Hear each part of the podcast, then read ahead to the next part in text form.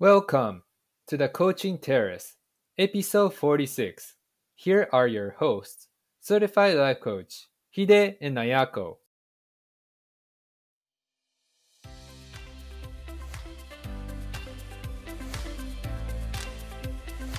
皆さんこんにちは。ライフコーチのヒデとアヤコが毎週月曜日にお送りするコーチングテラス。人生の舵を取る旅に出たあなたの毎日は順風満帆の日もあれば嵐の日もあるでしょうそんなあなたにマインドの整え方や前向きに行動を起こすためのヒントをお届けいたします Here we go!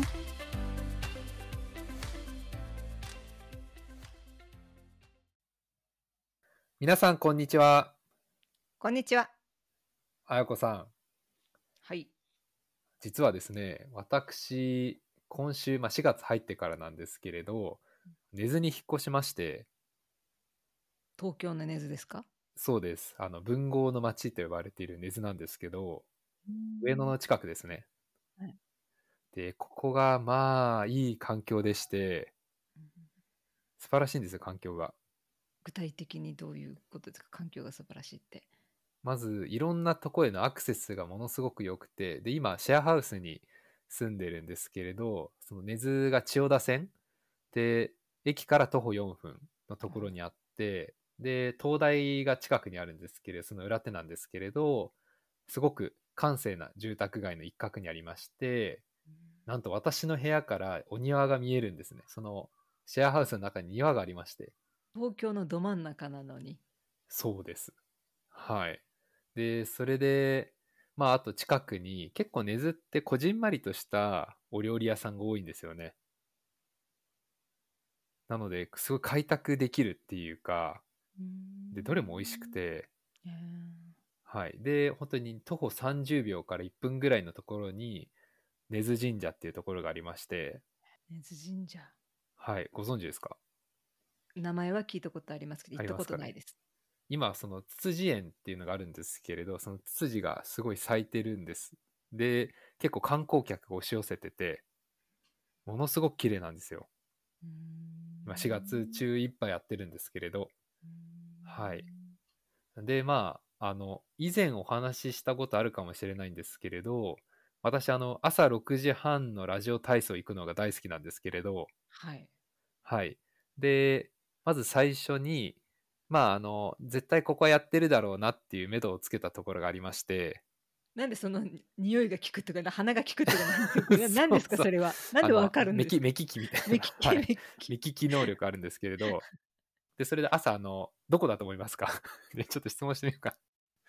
まあこまあ、公園でしょうね。はい、正解です。空いてる場所っていうと。はい。根津の近辺での公園、どこかご存知ないですか？いや公園あった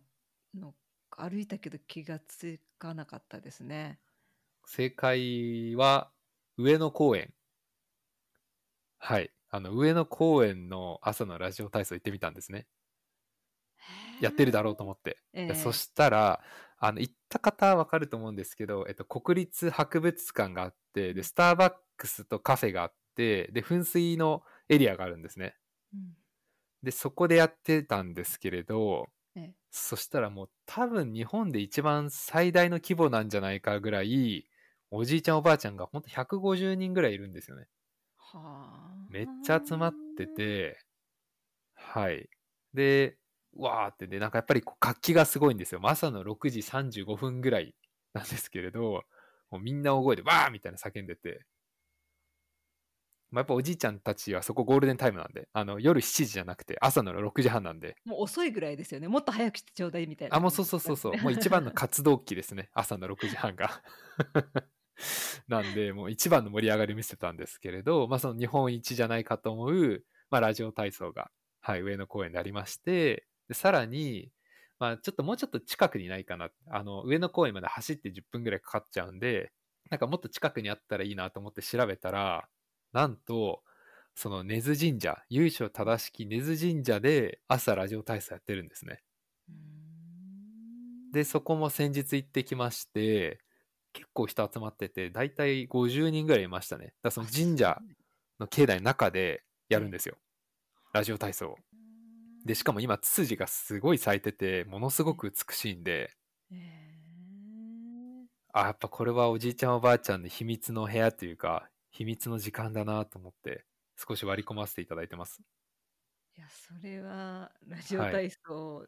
大好きヒデさんにとってはもう天国です。楽園のよう。そうなんですよ。ただやっぱ難しいのは、こう、おじいちゃんおばあちゃんの中に食い込むのは難しいんですけどね。挨拶しても大体無視されんね。そう。やっぱあの、日本村社会だから。はい。ぜひそこをねどうにか笑顔で。おじいちゃんおばあちゃんに飴もらえるぐらいにはなりたいなと。あ。いつも思ってます。はい。その報告をもらえた時には報告をお願いします。はい。またエピソードでお話ししたいと思います。では今回は前回に引き続き失敗とは何かについて質問形式のフリートークでお届けしてまいります。はい。では今のその失敗したらダメっていう風潮の話とか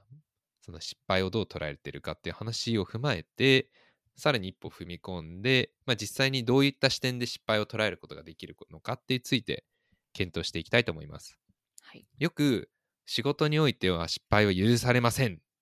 という一方で例えば若いうちはどんどん失敗していけとどんどん挑戦してどんどん失敗してそれが学びになるからと言われたりもしますよね。まあ、ここだけでも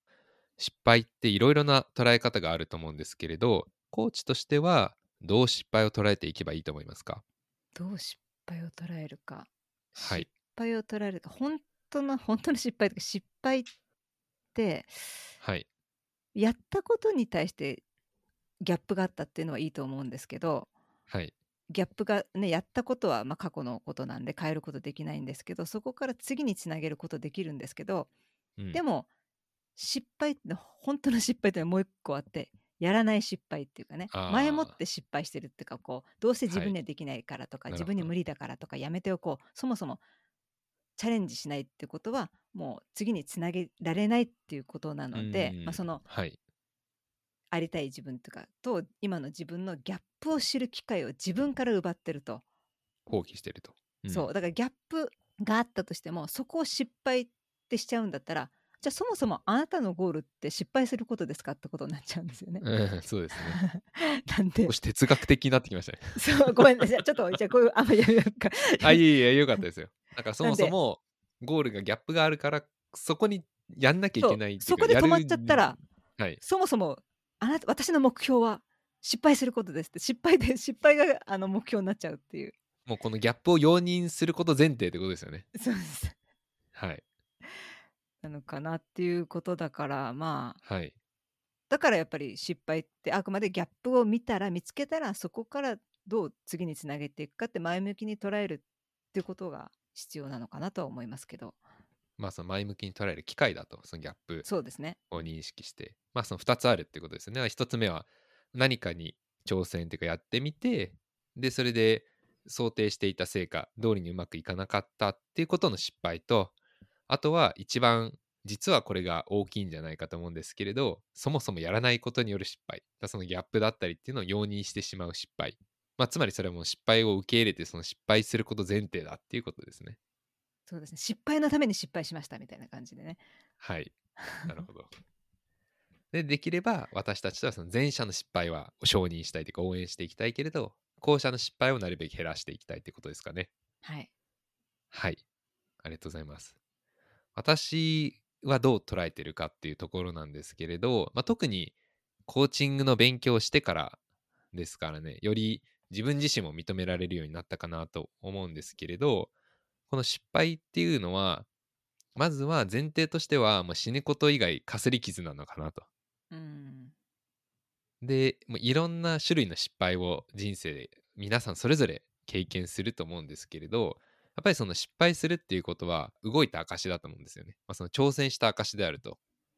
で、まあ、これは自分を守るためというか、自分をよりこう促すため、チャレンジに促すためでもあるんですけれど、やっぱりその失敗したことをポジティブに捉える。もう挑戦した証だっていうそのレジェンダリーな風に自分自身捉えることによって、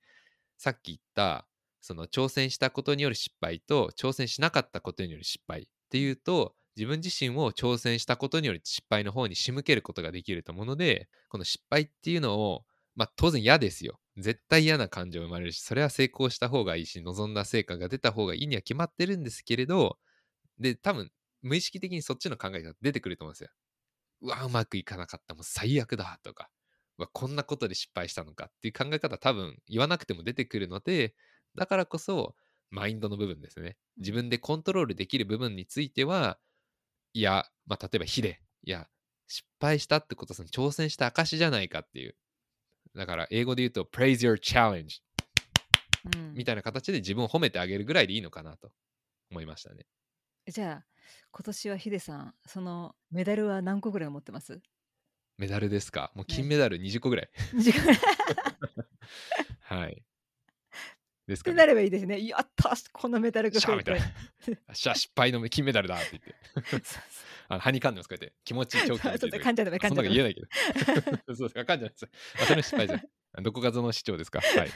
あちょっとこれブラックジョーク多くなってきます。こ れあダメもうやめましょうはいえっとここは終わり、はい、ここで終わりと。はい。というわけで、まあ、それ失敗っていうのも、ポジティブに捉えることができるよねっていう風なのが、まあ、私なりの考え方。まあ、そういう風に思っていたいなっていう自分でも思いますね。はいはい。では、最後の質問になってくるんですけれども、ここまで結構白熱した議論が続いてるんですけれども、はいはい。私たちプロコーチはどのようにクライアントが抱えるその失敗への恐怖先ほどの話で言うと、まあ、挑戦しないことへの失敗ですねこちらと向き合えば良いと思いますか？大抵コーチングで向き合うクライアントの課題そのクライアント様が抱えている課題ってクライアントがやはり一人で対処するのが困難なほど向き合うのが本当に大変な課題だと思うんですよねもう絶対にうまくいくっていう確信が持てなかったりそもそも何をしたらいいのかわからなかったり、もう今までやったことのないことだったり、そんな不確定要素がたくさんある中で何かしらの行動を起こすっていうのは、思い描いていた結果通りにならないことっていうのは当然生じてくるわけだと思うんですね。そんな時に、クライアントのさんの中には、うまくいかないことへの恐怖、あるいは失敗への恐怖っていうのが芽生えてくると思うんですけれど、そんな時、プロコーチとしてどう接していけばよろしいでしょうか？あやこさんいかがですか？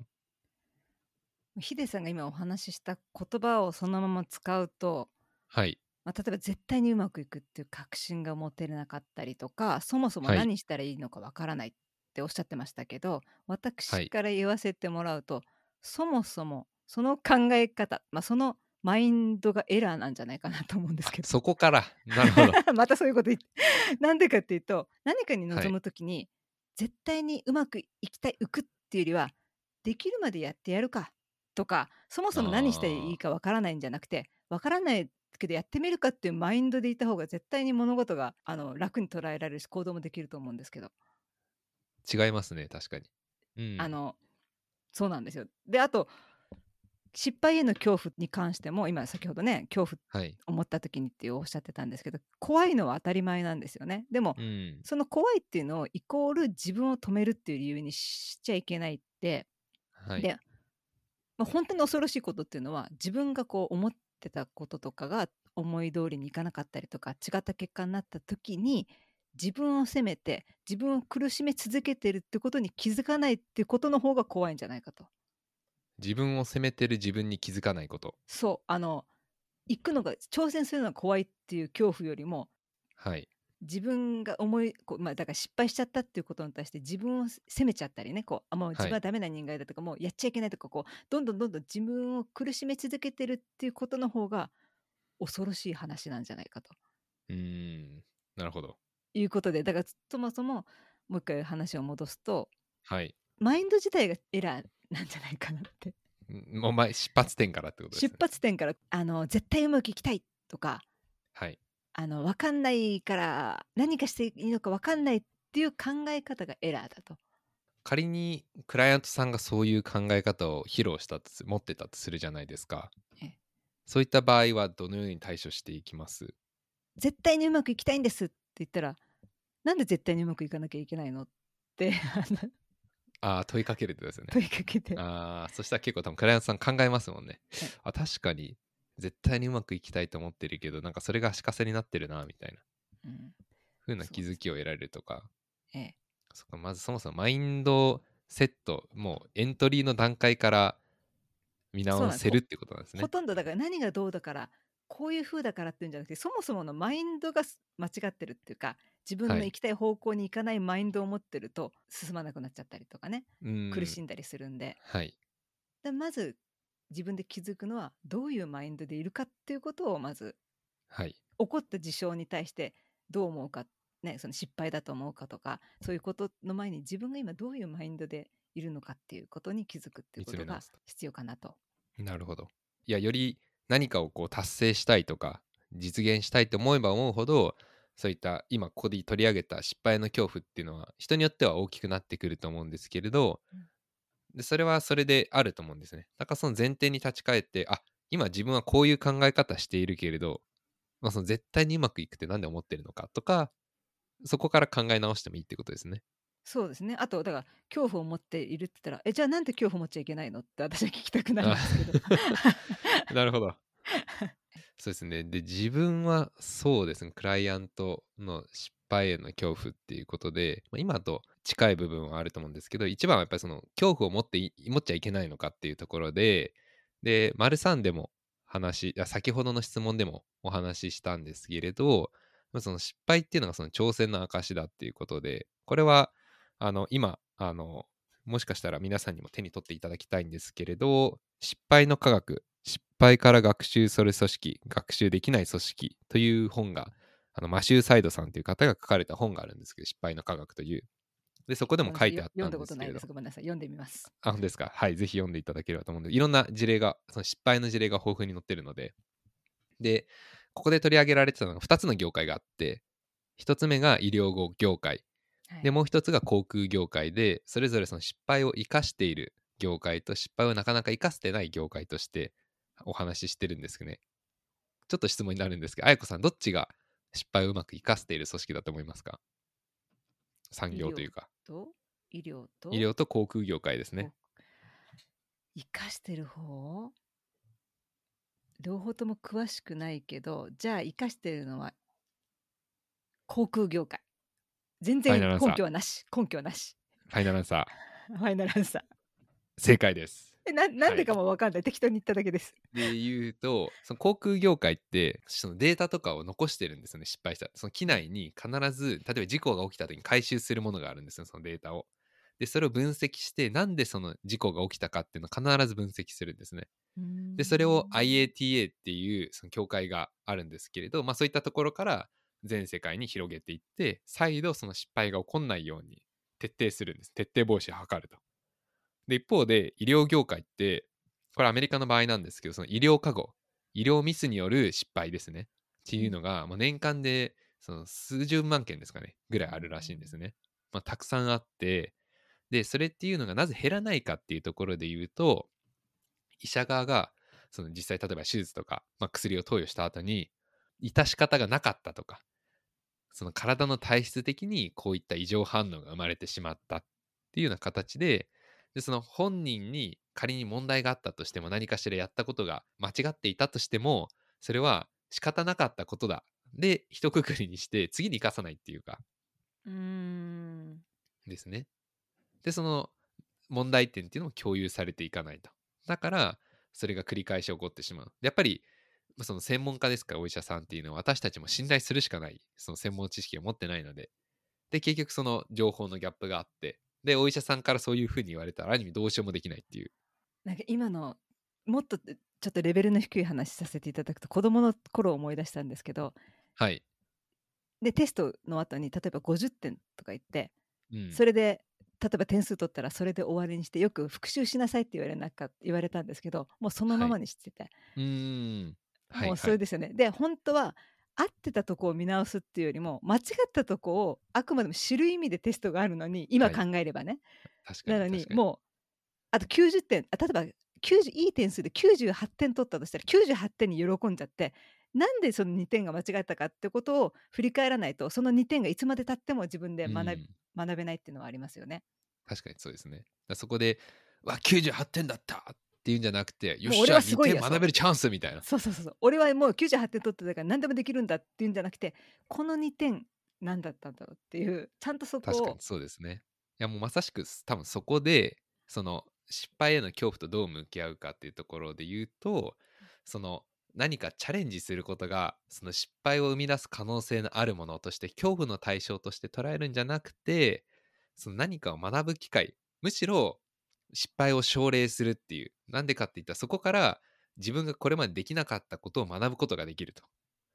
まあ、それは怖いですよもちろん。うん。いろんなそれうまくいきたいと思ってる中でこれまたちょっと綾子さんでさっきの「えなんで?」っていうのはあるかもしれないですけれど。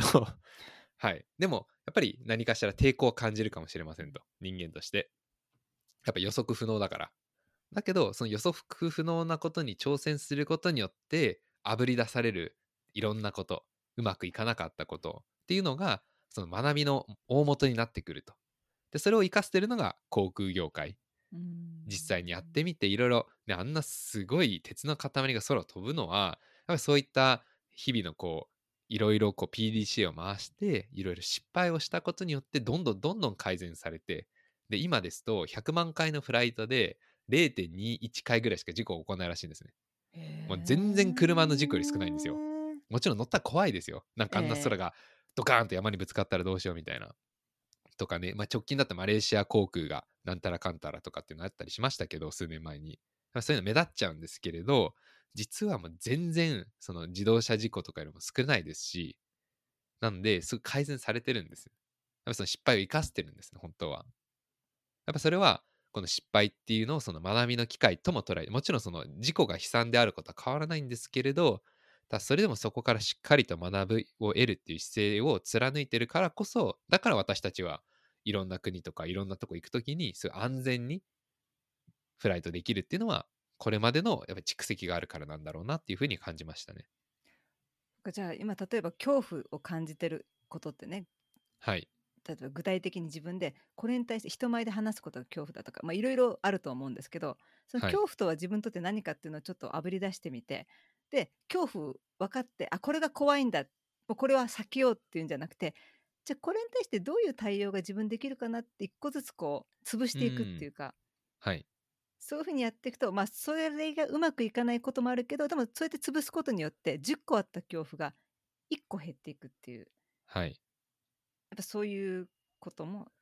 いい必要なできるのかなかもしれですね。その恐怖と対話するっていうことですよね。そうですね。逃げるんじゃなくて。えはい。まあそれはすごい有効ですよね。ええはい。ということで、本日は失敗とは何かという方ことについて Q&A 形式でフリートークでお話しさせていただきました。もしかしたら今回のエピソードの中でも私たちがたくさんの失敗を犯しているかもしれません。長えよと。何分話してんのお前らと。本当に長い。長えよと。申し訳ございませんでした。はい。まあでもまずはね、あの、これ私たちに対してですけど、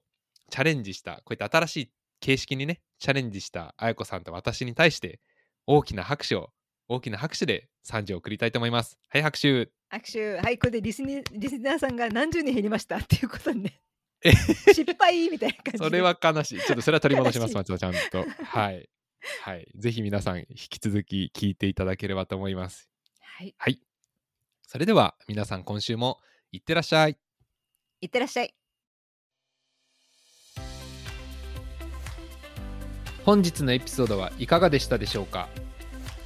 コーチングテラスでツイッターをやっておりますので当エピソードに関するご感想ご意見および質問事項については「ハッシュタグコーチングテラス」でつぶやいてみてください。取り上げてほしいテーマも随時募集しております。ありたい自分は自分で作る初めの一歩を踏み出そう See you next time!